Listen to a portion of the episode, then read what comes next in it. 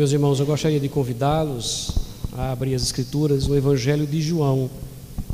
Evangelho de João, capítulo 6. Nós estamos dando uma pausa nas nossas meditações em série, no livro de Gálatas. Então, por isso, estamos tratando de outro texto nessa noite. Nossa intenção é voltar a Gálatas já no próximo domingo. João capítulo 6, nós vamos fazer a leitura dos versos do 22 até o verso 27. João 6, do 22 ao 27. Acompanhe a leitura na sua Bíblia. No dia seguinte, a multidão que ficara do outro lado do mar notou que ali não havia senão um pequeno barco e que Jesus não embarcara nele com os seus discípulos tendo estes partido sós. Entretanto, outros barquinhos chegaram de Tiberíades, perto do lugar onde comeram o pão, tendo o Senhor dado graças. Quando, pois, viu a multidão que Jesus não estava ali, nem os seus discípulos, tomaram os barcos e partiram para Cafarnaum à sua procura. E tendo encontrado no outro lado do mar, lhe perguntaram: Mestre, quando chegaste aqui? Respondeu-lhes Jesus: Em verdade, em verdade vos digo, vós me procurais não porque vistes sinais, mas porque comestes dos pães e vos fartastes.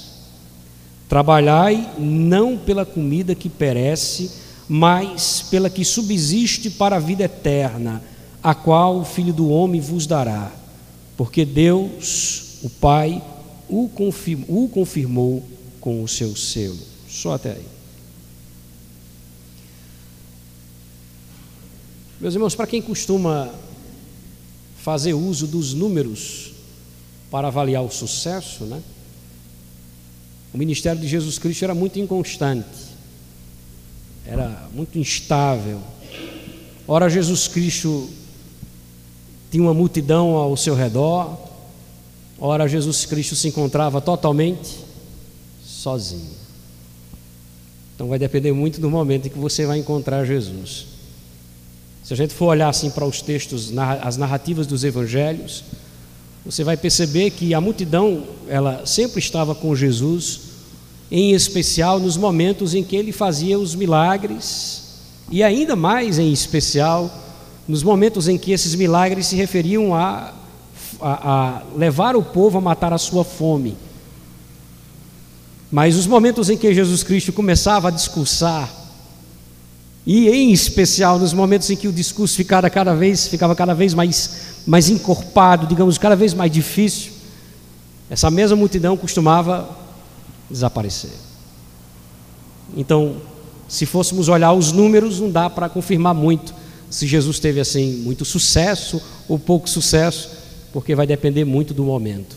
Esse momento que nós lemos aqui, nessa narrativa específica, nós percebemos que Jesus mal conseguia caminhar.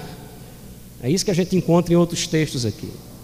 Veja, por exemplo, o verso 2 do capítulo 6, que ele se refere aqui a uma numerosa multidão seguindo a Cristo Jesus. Quando você vai para o versículo 22, que foi o verso que nós iniciamos nossa leitura, diz o seguinte no início do verso 22: No dia seguinte, a multidão que ficara do outro lado do mar, ou seja, essa multidão aqui são as mesmas pessoas que estavam aí no versículo 2 seguindo a Cristo Jesus.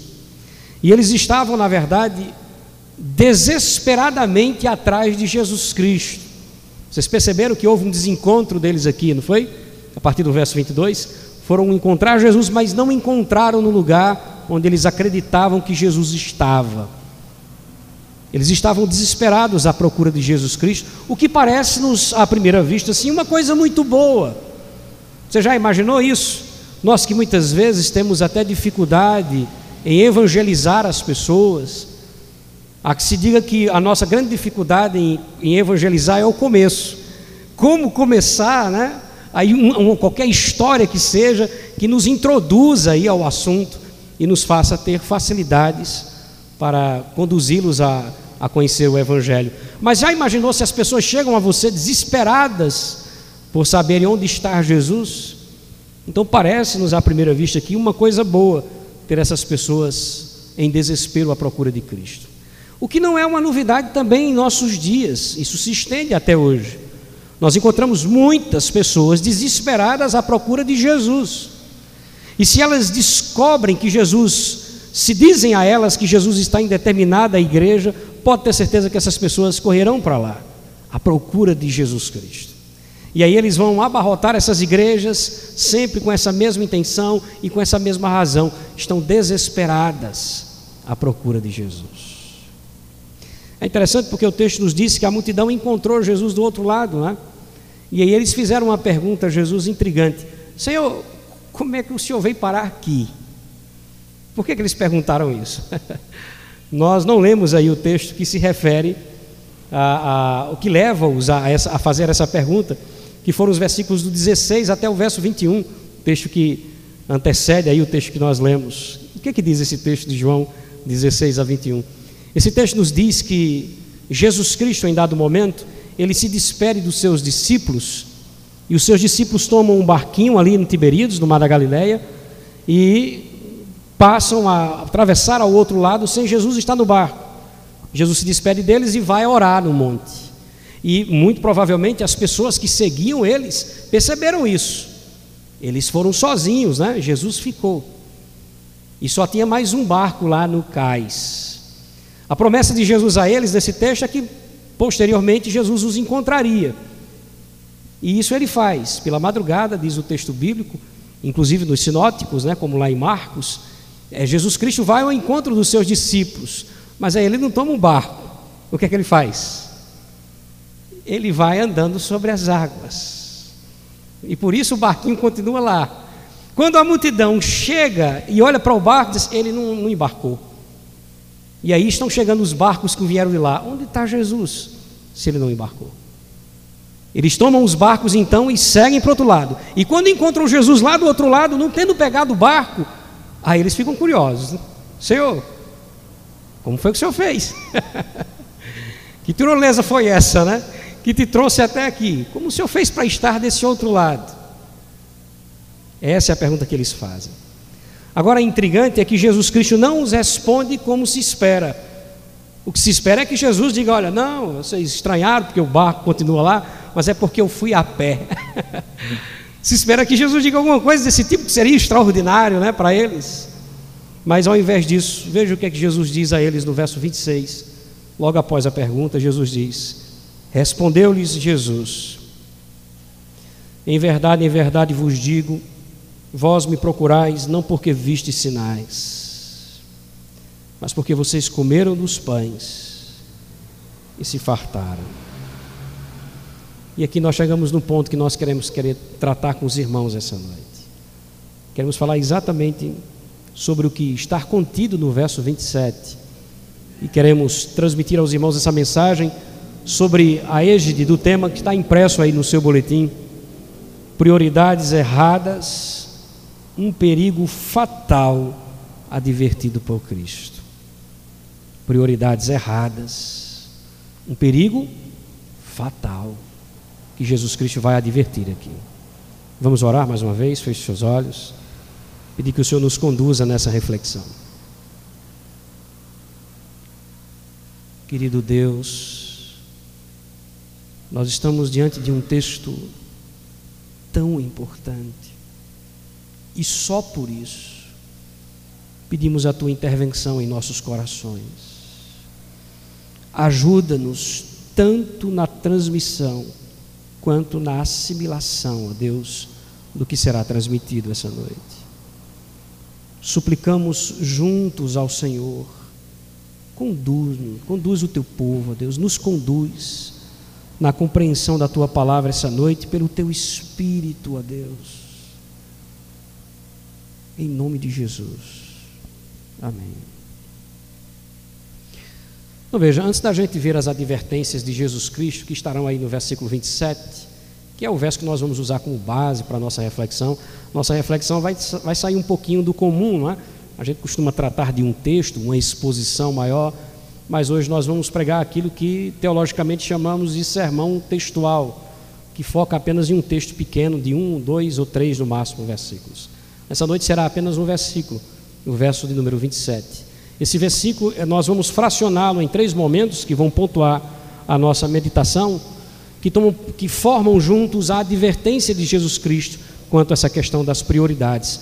Mas antes disso, eu queria que você mais uma vez percebesse junto comigo essa capacidade, esse poder de Jesus de saber quais são as nossas intenções, que fica muito claro no verso 26 que a gente leu, que diz assim mais uma vez: Respondeu-lhe Jesus: Em verdade, em verdade vos digo, vocês estão me procurando não porque vocês viram sinais, mas simplesmente porque vocês comeram dos pães e se fartaram. Em outras palavras, não adianta não, eu sei o que trouxe vocês aqui.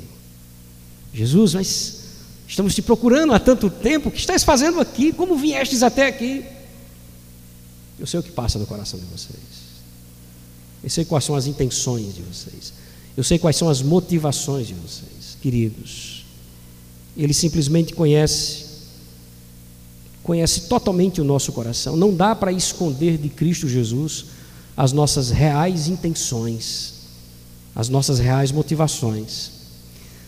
Deus disse a Josué, em Josué capítulo 16, verso 7, ele diz: Josué, o homem vê o exterior, eu julgo a alma. Você entende a diferença? O homem julga o que vê, eu julgo que você não consegue ver. Eu vou aonde você não consegue ir. Eu conheço as intenções. Por essa razão, queridos. Escondemos dos homens as nossas reais motivações mas é impossível fazê-las diante de Cristo. Não dá para esconder as nossas intenções, as intenções por trás das nossas palavras, as motivações por trás das nossas ações. Ele sonda a nossa alma, ele nos conhece. Quando a multidão pergunta a Jesus, né, mestre, onde estava o Senhor, né? Nós estávamos te procurando, ele responde claramente: vocês não me procuram pela razão certa. Vocês têm motivações erradas para me procurar. E é isso que Jesus está dizendo aqui. E é aqui que nós chegamos à advertência que ele vai fazer no versículo 27. E como eu disse outrora, é essa advertência que vai nos ajudar a refletir nessa noite. Veja só, a primeira coisa que ele nos traz no verso 27, nos advertindo quanto às prioridades erradas, é uma proibição. Veja como ele começa o verso 27. Não, aliás, trabalhai não pela comida que perece não trabalhem pela comida que perece. Que é que ele está dizendo? A Bíblia Viva diz assim, na sua tradução: vocês não devem se preocupar demasiadamente em coisas que vão se acabar. Vocês estão colocando esforço demais em coisas que vão se acabar. E eu completaria isso aqui. E nem você nem sabe quando isso pode acontecer, o que pode ser, inclusive, hoje. Veja só, Jesus não estava aqui censurando o trabalho. É claro que não. A própria palavra do Senhor censura a preguiça, a ociosidade.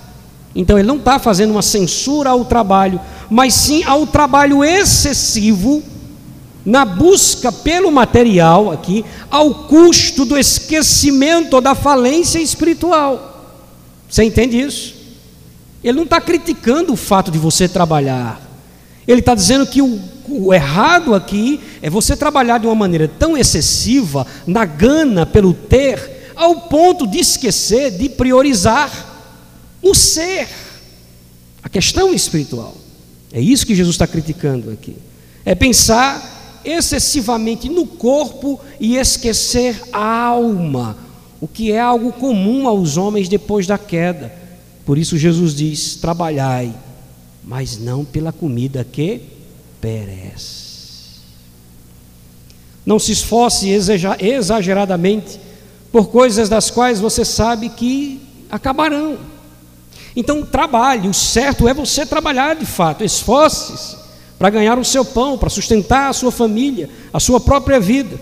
Mas não faça isso ao ponto de negligenciar a sua vida espiritual, os exercícios da graça que nos aproxima de Deus, como a meditação nas Escrituras, a oração disciplinada, a vinda à igreja. Não trabalhe ao ponto de você perceber que essas coisas estão perdendo lugar na sua vida. Quando isso acontece, a luz de alerta deve se acender.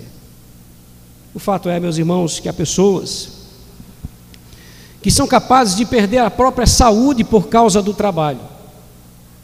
Perde a saúde por causa do trabalho. Mas essas mesmas pessoas perdem os trabalhos da igreja por causa de qualquer problema de saúde. Você entende o contraditório nisso? São pessoas que são extremamente disciplinadas no cumprimento dos seus horários quanto ao trabalho, mas negligenciam a encontrar tempo para a própria vida devocional, sempre usando a mesma desculpa: não deu tempo. Não deu tempo. Em outras palavras, eu não encontro um horário para isso. Mas são pessoas que se esmeram contra os horários no que se refere à vida profissional. Por causa do trabalho, muitas pessoas organizam o seu tempo e deixam de realizar ou são privados de outras atividades, sempre usando o argumento de: olha, eu não posso, eu vou trabalhar.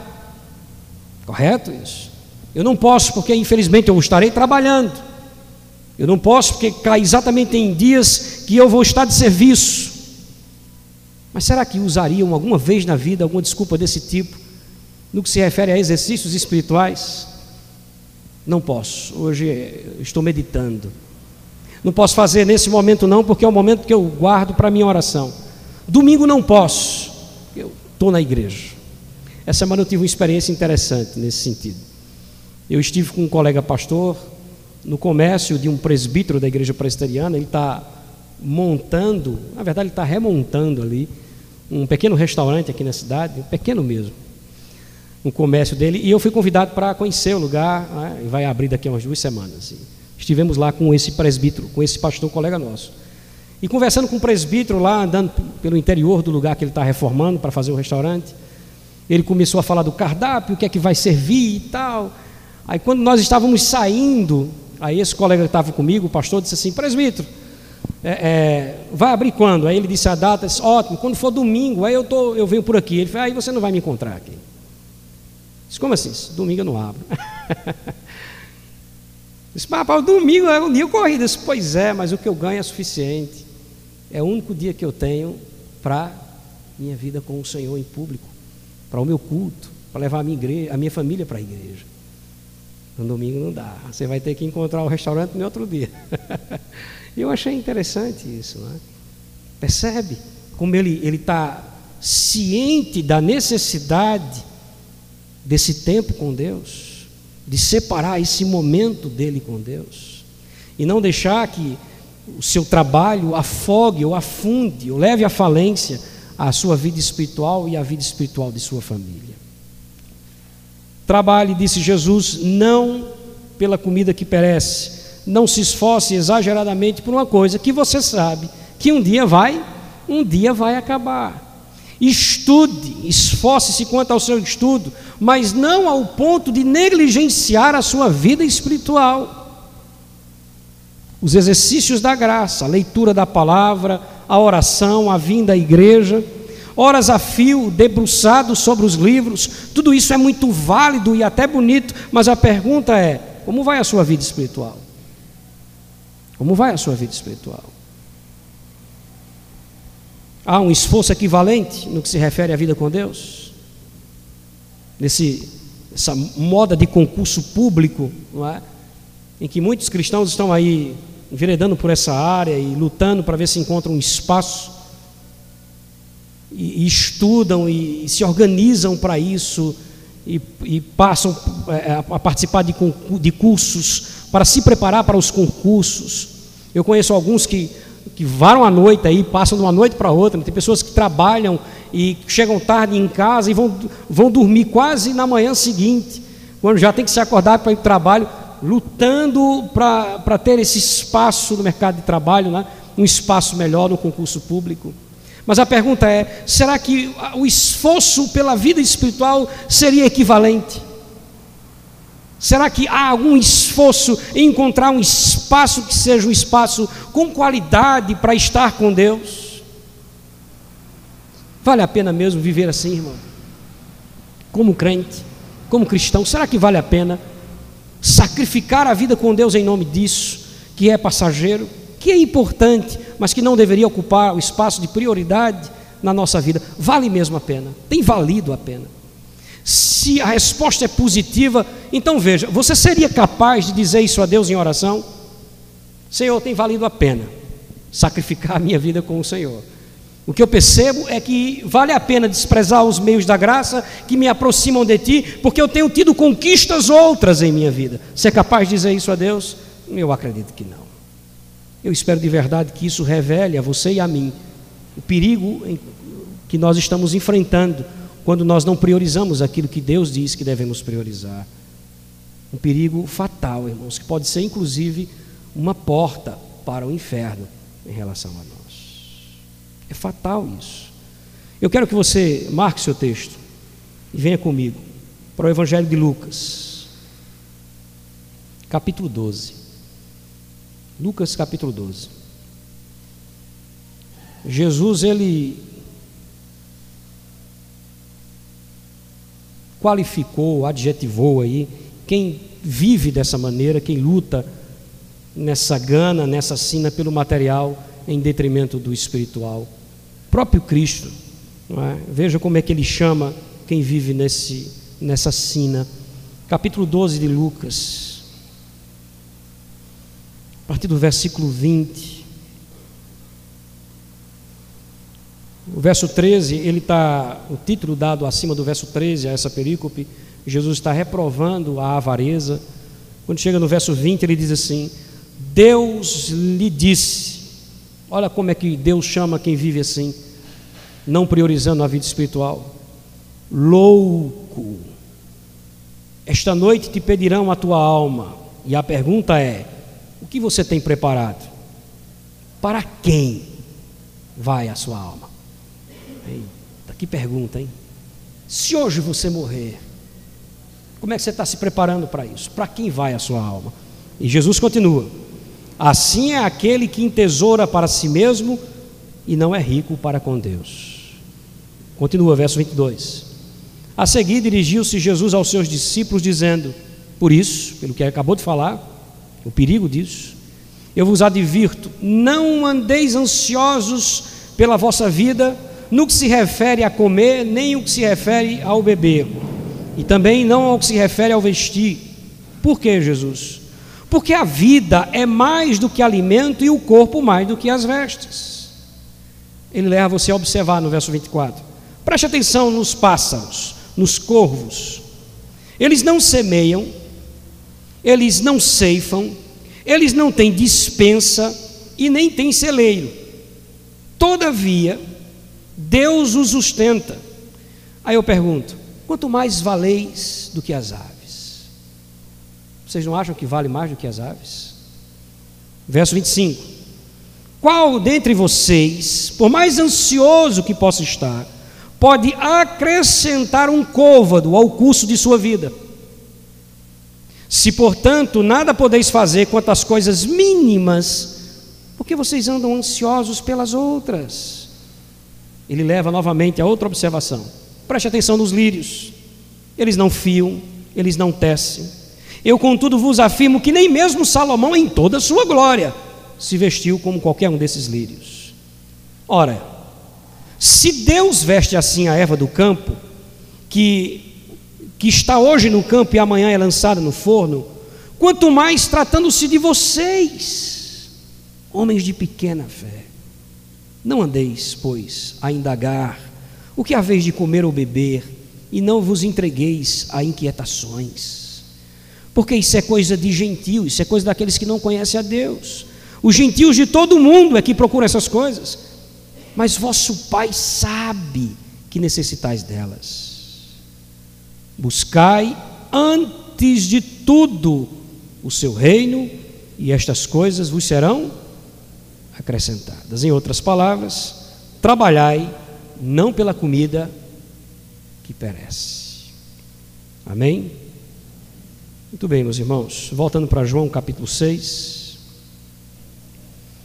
O Senhor ele vai seguir a sua fala e depois de trazer essa proibição desse trabalhar excessivamente por questões secundárias, fazendo-as como se fossem primárias. Jesus então traz, depois da proibição, um conselho. E eu quero que você perceba no versículo 27 que, ainda que a palavra trabalho não se repita, ela está aí incluída na ideia. Diz assim o verso 27, olha o conselho dele: Trabalhai não pela comida que perece, mas, aí você poderia colocar: Trabalhai ou esforçai-vos pela que subsiste para a vida, para a vida eterna. Ou seja, o seu maior esforço deve estar voltado para questões espirituais que terão fins eternos, é o que ele está dizendo. Essas coisas que perecem não deveriam receber de você a atenção que talvez você esteja dando a elas. Elas não deveriam ser prioridades, ainda que sejam essenciais, ainda que sejam algo importante para a vida. As questões espirituais que trazem tesouros eternos é que deveriam ser vistos por nós como prioridades. É isso que ele está nos orientando aqui. Aplique seu esforço à meditação das Escrituras, trabalhe por isso, para que você possa entendê-la como sendo um tesouro de Deus para você. Aplique o seu esforço a momentos de oração disciplinada. Busque mais a Deus, ponha horários em sua oração, passe mais tempo com o Senhor, trabalhe por isso. Não é isso que ele disse? É isso que ele fala no verso 27. Primeiro, trabalhar e não pela comida que perece, mas trabalhar, ou seja, esforce-se por questões que são espirituais e que tenham fins eternos. Dá para imaginar isso, meus irmãos? Nós estamos diante, e isso é que é interessante, nós estamos diante de um conselho da parte de quem? Do próprio Deus. Olha que privilégio esse nosso. É Deus encarnado em Cristo Jesus dizendo a gente priorize sua vida espiritual. Não coloque todo o seu esforço, ou o seu maior esforço, nessas questões que são passageiras. Mas trabalhai, ou seja, esforçai-vos por manter a vida espiritual como primazia na vida de vocês. Se você ama realmente, e aqui eu falo para os homens, e por que falo para os homens? Porque Paulo vai dizer que são os líderes de casa. Né? Se você ama realmente a sua esposa, deve fazê-la entender que o maior tesouro estão nas questões espirituais. Porque do contrário, ainda que você diga com sua boca que você a ama, na prática você revela que não ama. Que não ama. Ainda que você possa torná-la rica e abastada um dia ela vai saber disso. Se você ama seus filhos, e aí cabe aos pais de maneira geral, você precisa fazê-los compreender que é muito mais importante a vida espiritual. O maior tesouro nosso deve estar em questões espirituais. Pois se você não os faz compreender essa verdade, ainda que você os diga que ama, na prática, você não os ama ainda que você possa torná-los ricos e abastados. E um dia eles vão saber disso. Meus irmãos, quando se herda a fé, se colhe vida eterna. Quando se herda apenas os bens, se colhe condenação. Deu para entender isso? Que herança você, como homem, tem deixado para a esposa que você diz amar? Ah, mas eu tenho lutado muito. Em que sentido você tem lutado? Eu tenho sido um exemplo. Em que você tem sido um exemplo? Prove que você a ama, mostrando a ela que os valores espirituais devem estar acima dos valores materiais. Se você diz amar seus filhos, o mesmo princípio aqui se aplica. O que eles herdarão de você? Seu esforço por manter a casa em ordem? Seu esforço por trazer o pão à casa? seu esforço pela boa educação deles, do que adianta um homem ganhar o mundo inteiro e perder? Prove que você os ama, mostrando a eles o valor da vida espiritual acima da vida material. Prove o amor que você diz ter por essas pessoas. Se apodere do reino de Deus, aplicando esforço para isso. Jesus falou disso. Quando nós priorizamos o reino de Deus, e nos esforçamos por conquistá-lo. Olha o que, é que Jesus disse em Mateus 11, 12. Ele diz assim: Desde os dias de João Batista até agora, o reino de Deus é tomado pelo esforço, e aqueles que se esforçam se apoderam dele. Trabalhe pelas coisas espirituais, esforce-se por isso, priorize essas questões. Trabalha não pela comida que perece, mas pela que subsiste para a vida eterna. Esse é o conselho de Cristo quanto a esse perigo que é fatal, o perigo de ter prioridades erradas. Amém? Vamos encerrar, porque o Senhor vai seguir com sua fala para um último momento no verso 27. E depois da proibição e também do conselho que ele nos dá, ele vem com uma promessa, e é sempre assim, viu? Ele sempre encerra suas admoestações com uma promessa. Sabe aquele pai que discute com o filho, orienta o filho sobre estudar. Esse ano você vai ter que se esforçar mais, você tem que lutar, eu vou ter que tirar isso e isso de você, para que você se dedique aos seus estudos. Aí quando o filho está bem assustado, diz, e no final o papai vai te dar uma bicicleta. Eu acho que alguns pais já fizeram isso aqui, né? Eu esperei por ela, viu? mas nunca fui um bom aluno. Porque o que é a bicicleta? A bicicleta é um estímulo né, para o seu trabalho. E é interessante, porque ainda que eu possa dizer assim, não, mas Deus não precisa disso, basta Ele dizer, faça e eu tenho que fazer, é um fato.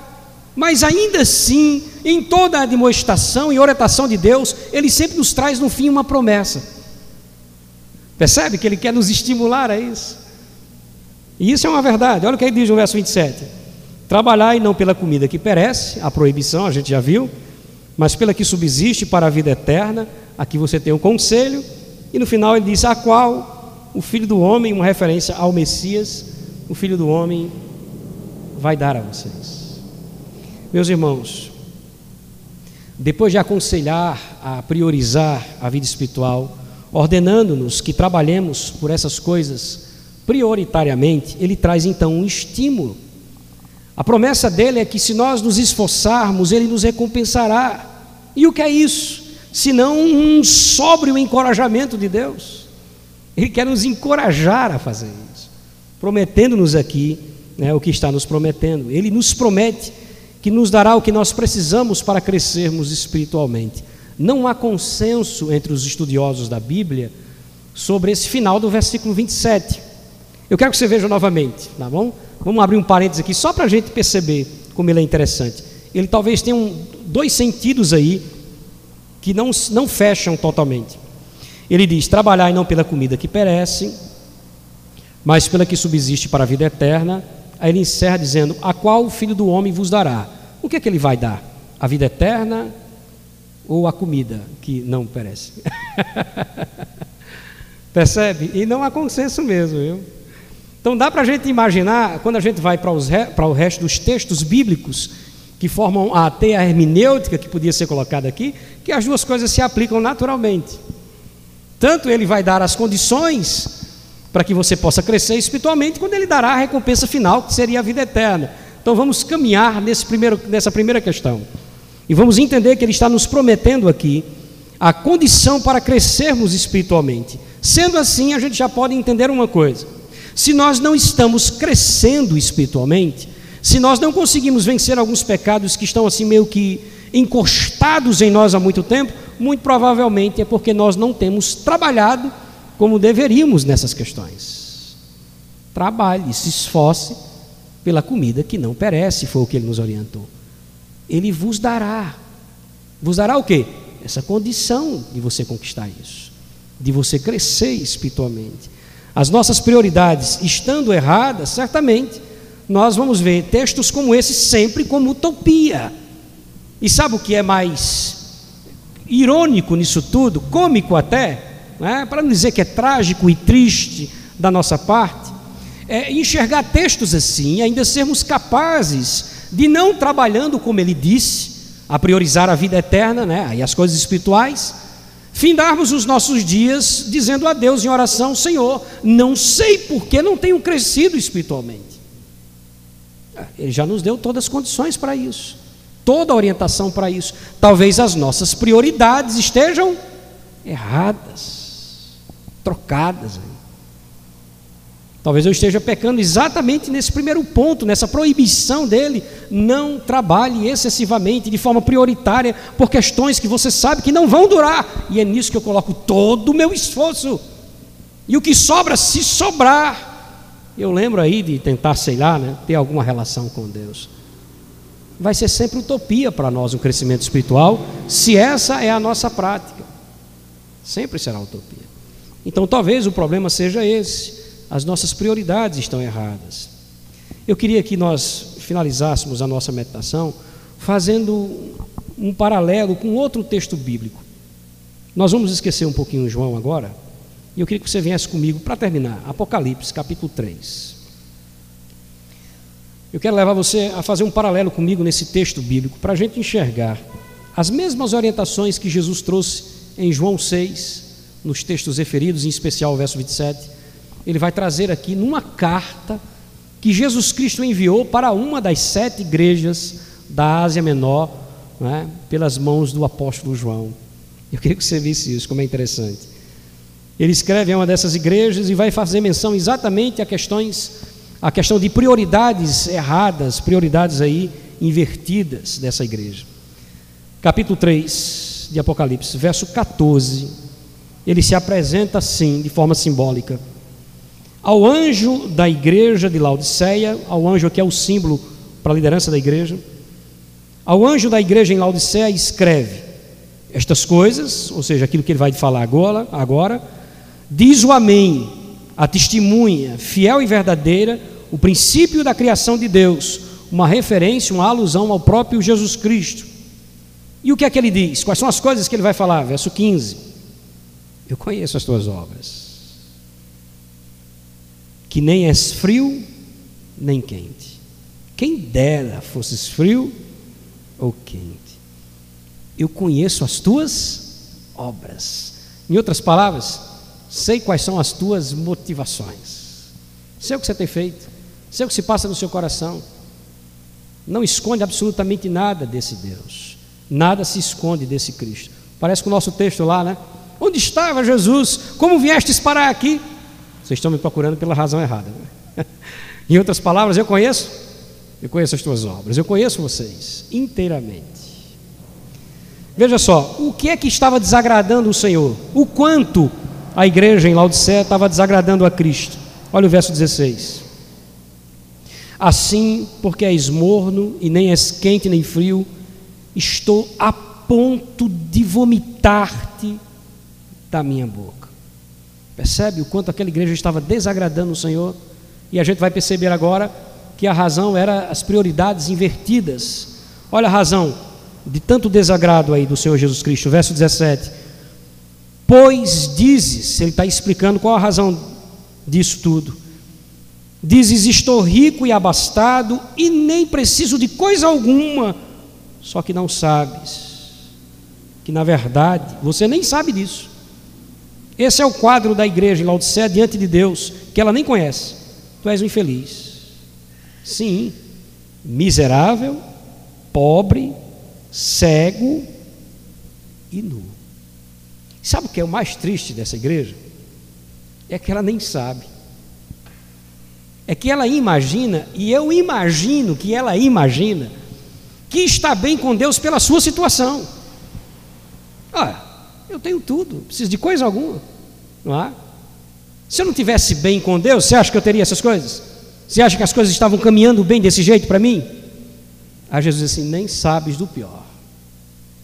Tu, és, tu não és nada do que tu pensas. A verdade, segundo o texto, é que tu és infeliz, miserável, pobre, cego e nu. A igreja em Laodicea era rica materialmente, mas pobre espiritualmente, suas prioridades estavam trocadas. Estavam trocadas, irmãos. Agora, como eu disse, perceba como dá para fazer uma espécie de paralelo com João capítulo 6 aqui. Qual é o conselho que o Senhor vai dar? Verso 18. Olha o conselho que ele dá. Aconselho-te que de mim compres ouro refinado pelo fogo para te enriqueceres. Você quer ser rico? Se aproxime de mim vestiduras brancas para te vestires, a fim de que não seja manifesta a vergonha da tua nudez. Também compre de mim colírio para ungires os teus olhos, a fim de que você veja. Compre de quem? Jesus diz: compre de mim. Você precisa se aproximar de mim para curar isso. Priorize a vida comigo, em outras palavras. É o mesmo que Jesus está dizendo aqui em João 6, 27. Trabalhe pela comida que subsiste para a vida eterna. É a mesma coisa que Jesus está dizendo. Lute para priorizar a sua vida com Deus. E qual é a promessa que ele faz nesse texto? Verso 20: Eis que estou à porta e bato. Tem muita gente que acha que ele está falando para descrente aqui, né? E agora você acabou de descobrir que não é. não dá para falar que esse texto aqui é um texto apelativo nesse sentido. Ele está falando para aqueles que já são seus filhos, mas que estão priorizando é, a vida é, material em detrimento da vida espiritual e ele diz assim: Olha, se vocês me escutarem, e eu estou batendo, estou falando para vocês, não é? quando ele diz que está batendo na porta, é porque ele está insistindo em lhe trazer a instrução. Eis que estou à porta e bato. Se alguém ouvir a minha voz e abrir a porta, se alguém ouvir as minhas instruções e ceder a elas, eu entrarei na sua casa. Oh, que privilégio! E cearei com ele e ele teremos comunhão. Teremos comunhão. Que vale mais do que isso, hein? comunhão com Cristo. Se você aprender a priorizar a vida com Deus. E é assim que ele nos encoraja a trabalhar por isso. Trabalhe pelas coisas que subsistem para a vida eterna. E assim nós entendemos, inclusive, o que Paulo diz em 1 Coríntios 15, 58, quando ele diz o seguinte àquela igreja: Portanto, meus amados irmãos, sejam firmes e constantes, sempre abundantes na obra do Senhor, sabendo que o vosso trabalho não é vão no Senhor. O nosso trabalho pela vida espiritual não é um trabalho vão, não é um trabalho perdido, vazio. Há uma promessa de recompensa do Senhor. Ele nos dará, é o que diz o texto. Não foi isso que ele disse no verso 27? Trabalhe pela comida que subsiste para a vida eterna, a qual o Filho do Homem vos dará. E nos dará para além dessa vida, nos fará vencedores também após a morte, se nós priorizarmos o Senhor. Olha o que diz aí o verso 21 ainda do capítulo 3 de Apocalipse. Deixa aberto. Ao vencedor, quem é o vencedor no nosso contexto? Aquele que entendeu que estava errado, que estava priorizando questões erradas em sua vida, se arrependeu e começou a fazer diferente. Ao vencedor, dar-lhe-ei sentar-se comigo no meu trono, assim como também eu venci e me sentei com o meu Pai no seu trono. Essa é a promessa de Cristo, irmãos. Para aqueles que priorizam a vida espiritual. Essa é a promessa dele. Ele nos dará o que nós precisamos aqui para viver essa realidade do crescimento espiritual e nos garante um final ao seu lado, num contexto de vida eterna. Amém? Eu quero concluir apenas com uma orientação final. Deixe o seu texto aberto, a orientação vai estar no próprio texto, Apocalipse 3. Queridos, olha só, se nós somos realmente filhos de Deus, se nós fomos regenerados pelo Espírito Santo de Deus e o Espírito Santo de Deus hoje habita em nós, se você sabe disso, e eu também, e ainda assim, ainda assim, mesmo tendo plena certeza de que estou salvo em Cristo Jesus, mas ainda assim, se eu estou vivendo a minha vida hoje, priorizando questões materiais acima de questões espirituais, colocando outros valores que não a minha vida com Deus em primeiro lugar, nós devemos esperar, se somos realmente filhos de Deus, a disciplina de Deus. Baseado no próprio texto. A gente pulou o verso 19. Olha o que diz o verso 19 de Apocalipse 3. Eu repreendo e disciplino a quantos amo. Se, pois, zeloso e arrepende-te. A ordem de Cristo aqui é arrependa-se, volte refaça urgentemente suas prioridades. Essa foi a orientação que ele deu à igreja em Laodiceia. Essa é a orientação que Cristo nos dá também essa noite. Organize urgentemente sua vida. Não priorize, não exagere naquilo que é passageiro. Você está fazendo um papel de louco. Sou eu que digo. Deus diz isso, disse isso em sua palavra. Não priorize coisas que vão passar. E o pior, você nem sabe quando. Elas podem passar hoje para você. Então por que você está descarregando sobre isso todo o teu esforço, sonho, gana em coisas que são passageiras? Ainda que sejam importantes para a nossa vida, creio eu que você entendeu isso perfeitamente, ainda que esteja aqui tendo cuidado para que você de fato entenda, ainda que isso tenha o seu valor em nossa vida, não pode estar em primeiro lugar em nossa vida. Então, quando ele diz arrependa-se, volte, refaça suas prioridades, não priorize aquilo que é passageiro, priorize aquilo que é eterno. Faça inclusive sua família compreender isso, aqueles que dependem de você, compreender isso, que essa seja a herança maior que você deixe para essas pessoas. Estimule-se com minha promessa, promessa de que Ele vai nos fazer crescer aqui e vai nos fazer herdar a vida eterna no fim. E eu encerro para aqueles que ainda não entregaram a vida a Cristo Jesus, vou colocar dessa maneira. Você precisa entender que Deus, na Sua palavra, chama-o de louco. Se você ainda não, não colocou a sua fé e a sua esperança em Cristo, Deus, você viu isso hoje, lá em Lucas, chama-o de louco, pois do que adianta ganhar o mundo inteiro e perder a própria alma. Essa é uma hora de se refletir sobre isso. É hora de pensar sobre isso. Isso, eu digo isso, se de verdade você consegue entender o que eu estou dizendo. Estou dizendo essas coisas aqui, se de verdade Deus faz com que você, está fazendo com que você seja capaz de compreender as palavras que eu disse nessa noite. Porque olha o que, é que ele diz no verso 22. Quem tem ouvidos, ou quem tem capacidade de ouvir, ouça o que o Espírito diz às igrejas. Agarremos-nos, meus irmãos, a promessa de Cristo no verso 21, ao vencedor, dar-lhe-ei sentar-se comigo em meu trono, assim como também eu venci e me sentei com meu Pai em seu trono. Que assim seja, irmãos, na minha vida e na sua vida. Feche seus olhos. É maravilhoso saber que Deus tem esse cuidado conosco. Já imaginou se Deus nos deixa sem, esse, sem essa instrução?